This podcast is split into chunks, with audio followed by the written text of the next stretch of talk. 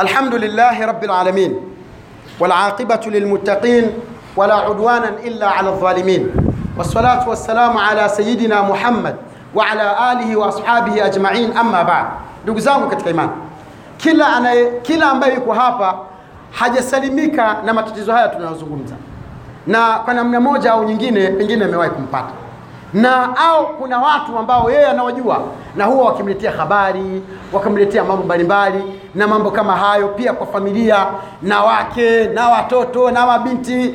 Kiujumla ni janga ambalo linatukabili ingawa halionekani kama janga la madawa ya kulevya au kama janga la ukimwi au kama janga la wizi lakini ni tatizo kubwa kwa sababu nafsi inakosa amani. Sawa ndugu zangu? Nafsi inakosa amani. Na nafsi inapokosa amani ikiwa nafsi ndio kituo cha maisha yako wewe ambao ni moyo basi ujue utaharibikiwa katika mambo mengi. Kwa hiyo unatakiwa uyajue ili uweze kuchukua hatua kabla hayaja kuathiri katika maisha yako. Ndugu zangu katika imani uislamu umetibu haya maradhi na ukaweka kinga. Iwapo kama yatatokea ujue ni namna gani utakavyojisaidia kwanza kama vile huduma ya kwanza. Na leo hii inshallah tutazungumza hii tiba ya uislamu ni jinsi gani ulivyoweza kutibu matatizo kama haya. Jambo la kwanza ndugu zangu iwapo kama utapata hizo habari ukapata huo umbea unatakiwa utathabut yani uhakikishe zile taarifa. Pata taarifa ukaletewa habari basi jambo la awali kabisa unalotakiwa kufanya usichukulie kwanza. Unatakiwa uhakikishe. Uchunguze ufuatilie. Mwenyezi mungu subhanahu wa taala anazungumza katika qurani kuhusu hii pale aliposema ya ayuha alladhina amanu in jaakum fasiqun binabain fatabayanu katika qiraa fatathabatu enyi watu mlioamini mwenyezi mungu anatumia kwamba unaweza ukaletewa taarifa hizo ukiwa wewe ni Muislamu na yule anayekuletea Muislamu. mwenyezi mungu akasema enyi watu mlioamini injaakum fasiqun binabain mtu mwovu akiwaletea habari fatathabatu zihakikisheni. Fatabayanu zihakikisheni hizi taarifa kisha akasema madhara ambayo yanaweza yakatokea. Antusibu qauman bijahala fatusbihu ala ma faaltum nadimin. Msije mkawapata madhara watu kwa ujinga. Msije mkawadhuru watu kwa ujinga. Mwenyezi mungu anatumia neno kwa ujinga kwa sababu yule mtu mara nyingi asilimia tisini ni mwongo. Na unapomuuliza ushahidi anasema sisi ndio watu wa mjini bwana sisi ndio mahalwatan yani ahlulwatani sisi ndio wenyewe. Kwa hiyo unapotaka uhakika ushapata kwangu ndio basi. Yani kwake kama ndio bukhari na muslim. Sasa mwenyezi mungu anatoa hilaji anatoa dawa. Mbea kakuletea kakuletea taarifa mke wako kadha au familia yako kadha au mtu fulani alikuwa anafanya hivi. Basi kitu cha kwanza fatathabatu hakikisheni hizi taarifa. Antusibu qauman bijahala msije mkawapata watu kwa madhara mkawadhuru. Kuna watu wana hasira za kumtia ngumi. Akamvunja meno ya mbele akamvunja jicho akamvunja mguu.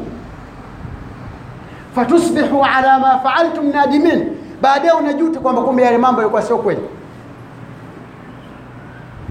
sasa hii ni ilaji kubwa kwa taarifa zozote utakazozipata. Hakikisha una unahakikisha hizi taarifa. Mfuate yule mtu ambaye kakuletea kaa naye muulize vizuri mwanzo mpaka mwisho. Waislamu wengi tunapokea taarifa na tunazifanyia kazi bila kuzithibitisha. Twatosheka tu fulani kasema fulani alikwenda kuzungumzia kadha fulani alikuwa na kuzungumzia kadha. Pengine ni uongo mtupu katunga mwenyewe. Ili umpe mia mbili ya kununua jusi wallahi pengine sio kweli. Lakini taarifa inakuja tayari unaishikilia tayari unafanya maamuzi. Kama ni kugombana unagombana. Kama ni kutukana unatukana. Kama ni kulipiza kisasi kumbe ni uongo. Mpate yule mtu mwenyewe. Mwambie bwana nimepata taarifa kadha kadha kadha. Shekhe taarifa hizi zina ukweli au mchukue yule bwana kama hajui pigie simu yule bwana njoo bwana saa ngapi takuwa na kuhitaji. Aje yule na yule mwenyewe pale wamekaa. Bwana nipata taarifa hizi kadha wa kadha wa kadha. Hebu zungumza maanake mwenyewe aliniletea ndo huyo hapo akirudia tena tabia hiyo atakuwa kweli ameshakubui ana pembe kichwani kwake. Ya hiyo kadha na wewe utakuwa salama, kwa sababu miongoni mwa, mwa wanavyovitaka watu wenye kusambaza kusambaza umbea baina ya watu ni kugombanisha watu na kuleta fitna, na fitna ashaddu min alqatl. Fitna ni kubwa, ndugu zangu, ni kubwa kuliko ni kuua, kwa sababu ile fitna hama inatembea kutoka kwa huyu kwenda kwa huyu, kutoka kwa huyu kwenda kwa huyu.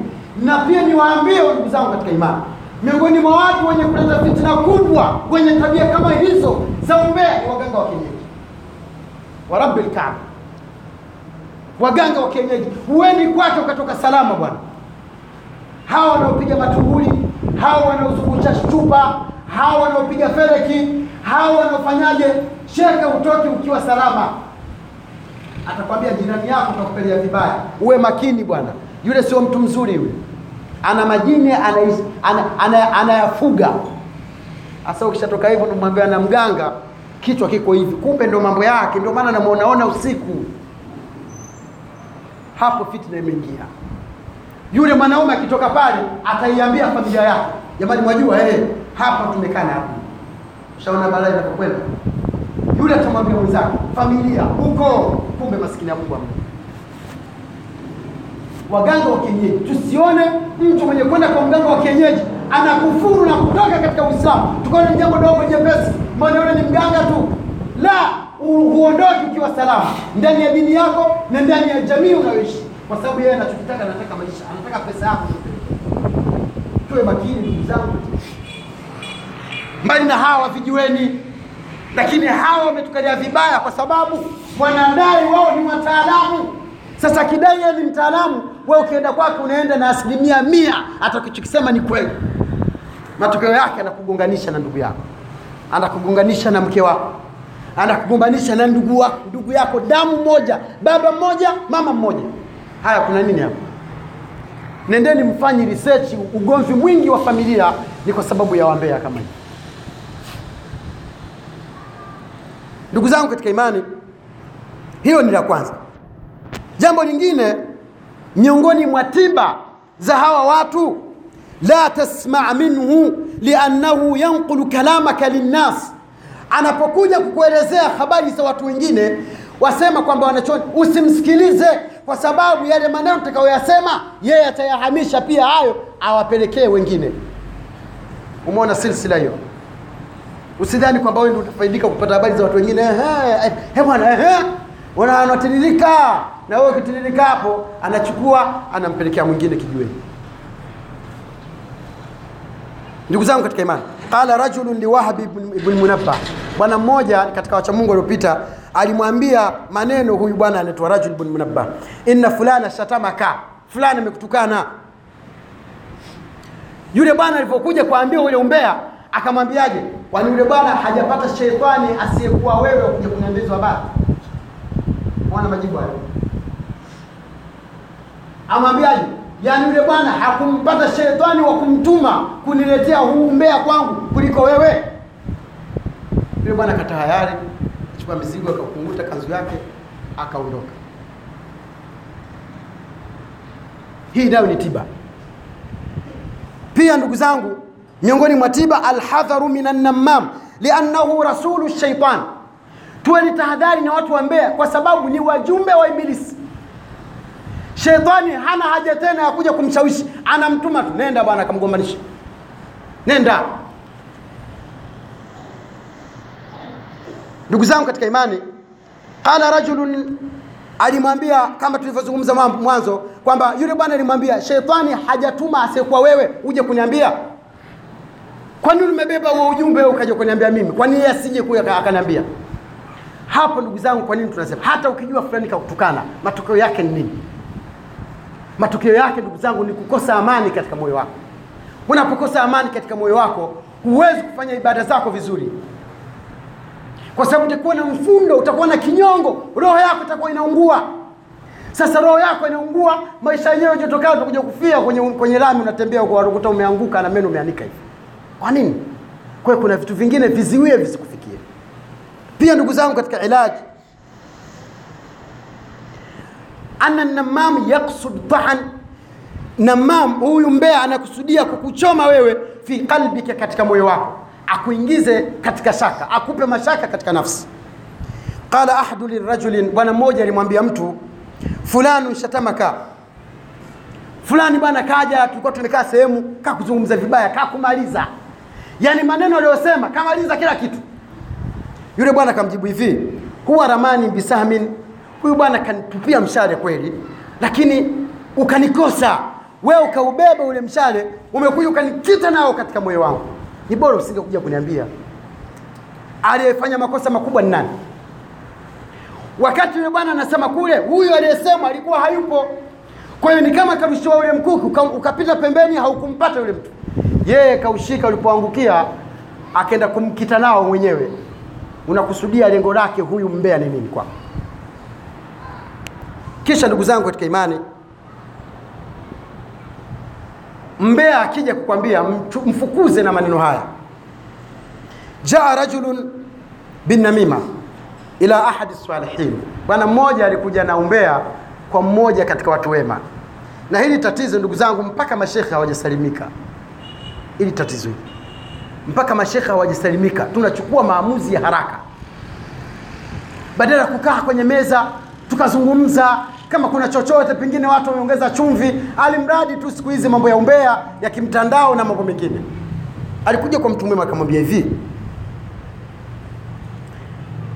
jitani bithalathi jinayati. Yule mbea alivyokuja, kuna maneno alimwambia huyu mtu mwema, kisha yule bwana akamwambia hivi, umekuja na makosa ya jinai matatu. Kosa la kwanza ambalo umekuja nalo, baata baini wa baina akhi, umenitenganisha. Sasa hivi yule bwana aliyekuja, yule bwana aliyesema simuoni vizuri, tayari kwanza hapo ushanitenganisha naye, sina furaha naye tena. Na hivyo ndivyo ilivyo. Akija mtu akakwambia fulani fulani bwana akasema hivi kuhusu wewe, moja kwa moja, yani wewe nafsi yako wakati ule sasa na yule aliyesema, yani kuna upenyo ambao uko katikati, kuna mwanya, kuna ufa ambao uko katikati, kama kile kijiroho kama kimeanza kupasuka pasuka hivi. Asema hilo ni kosa la kwanza. Kisha kosa la pili, shaghalta qalbi alkhalia, nafsi yangu mimi nilikuwa sina mawazo hayo, sasa hivi umekuja kuniletea hizi habari, tayari moyo wangu umeushughulisha, sina amani tena. Sasa yani kuna kitu tayari tayari ushaniletea, mwona barai. Kisha mwisho mwingine akasema faqadta makanaka fi nafsi, sasa hivi sikupendi tena heshima uliokuwa nayo ndani ya nafsi yangu, cheo nilichokuwa nacho ndani ya nafsi yangu, kwa hayo ulioniletea vimeisha, sina haja tena. Ndugu zangu, haya tunayoyazungumza tunayaona ni madogo, lakini kwa yule ambaye ashapatwa na mtihani kama huu, anajua ni kiasi gani alivyo alivyodhalilika, anajua ni kiasi gani alivyoumia, anajua ni kiasi gani alivyoona hii dunia ni ndogo baina ya ndugu na ndugu kushikiana visu, baina ya ndugu na ndugu kuahidiana kupigana sokoni, kuahidiana kupigana barabarani, kupelekana polisi, kuhukumiana, kufungana. Watu waliopatwa na matatizo kama haya wanajua, na ndio maana Mwenyezi Mungu Subhanahu wa Ta'ala ametuhamasisha akatuhusia tujiepushe na dhanna, akatuamrisha tuhakikishe habari zinapotujia, ikiwezekana ukutane na yule aliyesema. Tofauti na hapo, ndugu zangu, tutakosa amani katika maisha yetu, dunia yetu itakuwa chungu. Na kwa nini dunia hiyo ni chungu na ni shamba la kuitafuta akhera? Nikimaliza hotuba yangu niseme kwamba tumwogope Mwenyezi Mungu Subhanahu wa Ta'ala, ambaye kwake yeye tutarejea. Kila tunachokizungumza tuwe na uhakika nacho na tuwe na uhakika kwamba ni sahihi, kwa sababu kinaandikwa. Wallahi alazim, ndugu zangu, kila tunachokiandika, kila tunachokisema kinaandikwa na malaika, na siku ya Kiyama utaulizwa kwa kile ulichokisema. Mtume alayhi salatu wassalam anasema, man kana yuminu billahi wal yawmil akhir falyaqul khairan au liyasmut, yoyote mwenye kumwamini Mwenyezi Mungu, sio Mungu peke yake, wal yawmil akhir, na siku ya akhera ya kuhesabiwa. Siku ya akhera Waislamu ya kuhesabiwa, falyakul khairan, akisema aseme jambo ambalo atapata thawabu, aseme kheri. Akishindwa na hilo la kheri pia, falyasmut, anyamaze. Ukiandika kwenye WhatsApp umeongea, ukiandika kwenye Instagram umeongea, ukiandika kwenye Facebook umeongea. Ukiandika kwenye, to, kwenye, kwenye tovuti yoyote umeongea. Utauliza na yale maneno mungu anasema wama yalfidhu min qaulin illa wama, wama, wama yalfidhu ma yalfidhu min qawlin illa ladaihi raqibun atid. Akasema mwenyezi mungu katika aya nyingine kiraman katibina yalamuna ma tafalun. Hakuna mtu anayeongea neno moja isipokuwa malaika wanaliandika katika aya nyingine mwenyezi anasema kiraman katibina malaika watukufu wanaoandika matendo yetu. Sasa hebu kaa siku moja uhesabu kwanzia asubuhi mpaka jioni umeongea mangapi? Je ulioyaongea ni thawabu au umewaumiza watu kwa hiyo janga la annamima la umbea ya kuhamisha maneno ni janga kubwa ndugu zangu katika jamii zetu familia zetu nyumba zetu hizi tunazoishi. Laiti wallahi ladhim hizi nyumba zingekuwa zinaongea zingeongea mengi. Lakini tunaona zimekaa kimya. Lakini ukienda kwa mtu ukaishi siku mbili au siku tatu utaona ile jamii jinsi ilivyo. Mbali na hapo kuna matukio makubwa machafu ambayo yanafanyika katika majumba. Watu wanayaona wananyamaza kuyazungumza kwa hiyo tumwombe mwenyezi mungu subhanahu wa taala atunusuru na janga la umbea. Ni mtihani mkubwa. Tumwombe mwenyezi mungu subhanahu wa taala atuingize katika pepo. Tumwombe mwenyezi mungu subhanahu wa taala atufutie madhambi yetu. Tumwombe mwenyezi mungu azihifadhi familia zetu. Tumwombe allah tabaraka wataala azinusuru heshima zetu.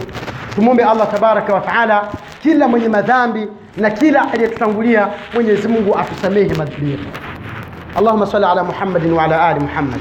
كما صليت على إبراهيم وعلى آل إبراهيم وبارك على محمد وعلى آل محمد كما باركت على إبراهيم وعلى آل إبراهيم في العالمين إنك حميد مجيد. اللهم ارض عن الخلفاء الأربعة الكرام وسائر أصحاب رسول الله صلى الله عليه وسلم. ربنا آتنا في الدنيا حسنة وفي الآخرة حسنة وقنا عذاب النار وعذاب القبر وعذاب الفقر. وارزقنا نظر إلى وجهك الكريم. وصلى الله على سيدنا محمد وعلى آله وأصحابه وسلم والحمد لله رب العالمين.